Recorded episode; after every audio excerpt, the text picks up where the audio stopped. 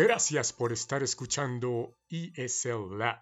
Aquí estamos aprendiendo inglés de una manera conceptual debido a que más que hablar inglés es necesario tener una mente crítica, una mente exploradora, una mente que pueda raciocinar entre la información correcta y poder discernir qué es lo que nos sirve y qué no. Entonces me he dado a la tarea de más que enseñar inglés, me gustaría eh, poder abarcar temas varios donde las personas se sientan involucradas en su participación y por lo tanto podamos tener una interacción o enviar a las personas a investigar cosas interesantes. Debemos recordar que todos los límites mentales son imaginarios, 100% de ellos. Como también debemos de saber que todo el mundo está basado en sistemas. La manera en cómo el lenguaje se instala en el cerebro y hace funciones del subconsciente. Esto quiere decir que entre más claros estemos en palabras, más claros estaremos en entendimiento. Y el bilingüismo es una gran oportunidad de poder explorar a fondo todos los beneficios que nos puede traer hablar dos idiomas. Vamos a hablar de la memoria. Para mantenerla afinada y lista debemos tener en cuenta los siguientes puntos. Ahora sí, saca tu cuaderno de apuntes y coloca la memoria, una máquina de placebo. Y entonces la idea general es construir un discurso fuerte, crítico, capaz de discernir las situaciones y escoger las mejores fuentes para así poder sustentar su argumentación. Y sin más preámbulos vamos a las 10 maneras de mantener una memoria fuerte. Number 1.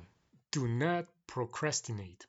Di no a la procrastinación. Y esto es simplemente no dejar las cosas para después, sino empezar a construir una actitud diligente, capaz de efectuar las tareas con responsabilidad. Entonces no dejemos para después, sino ataquemos el problema culminándolo lo más rápido posible.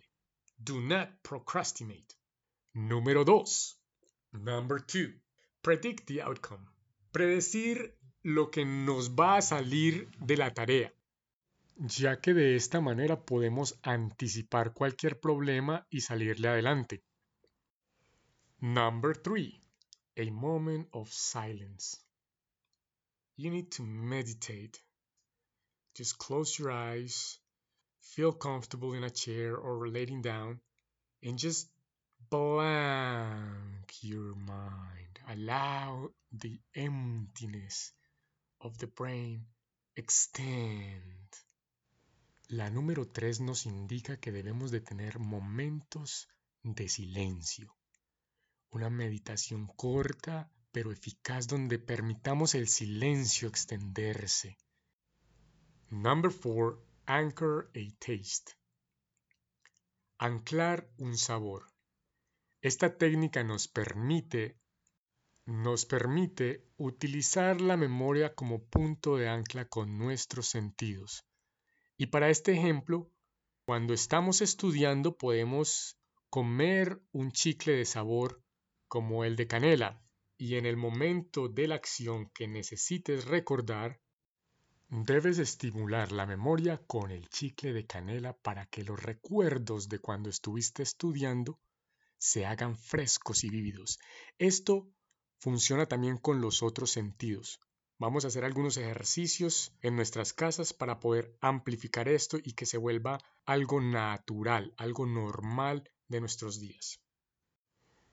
Number 5 o la número 5 es caminar a través de la naturaleza. Una buena caminadita, 15 minutos, para desestresar, aclarar y sentirse fresco para empezar a estudiar. Number 6. La número 6 es reconocer la atención voluntaria de la involuntaria. Estas dos atenciones pueden reconocerse en el ejemplo de la calle. Mientras vamos caminando por la calle, tu atención voluntaria es saber hacia dónde te diriges y mirar lo que tienes que hacer. Y la atención involuntaria es aquella que está pendiente de los otros carros, de que suceda algo imprevisto y pueda reaccionar a tiempo.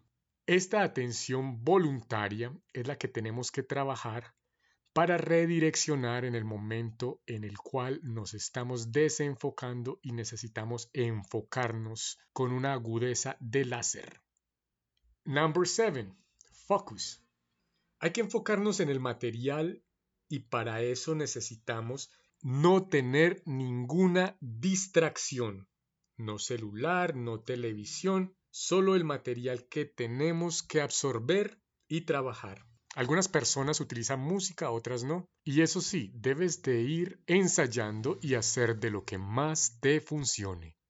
Number 8. Understand and explain. La número 8. Entender y una vez entendido los temas, poder explicárselos a otra persona, pasar la información buena a otra persona, nos ayuda a acentuar una permanencia en nuestra memoria del material que estamos trabajando.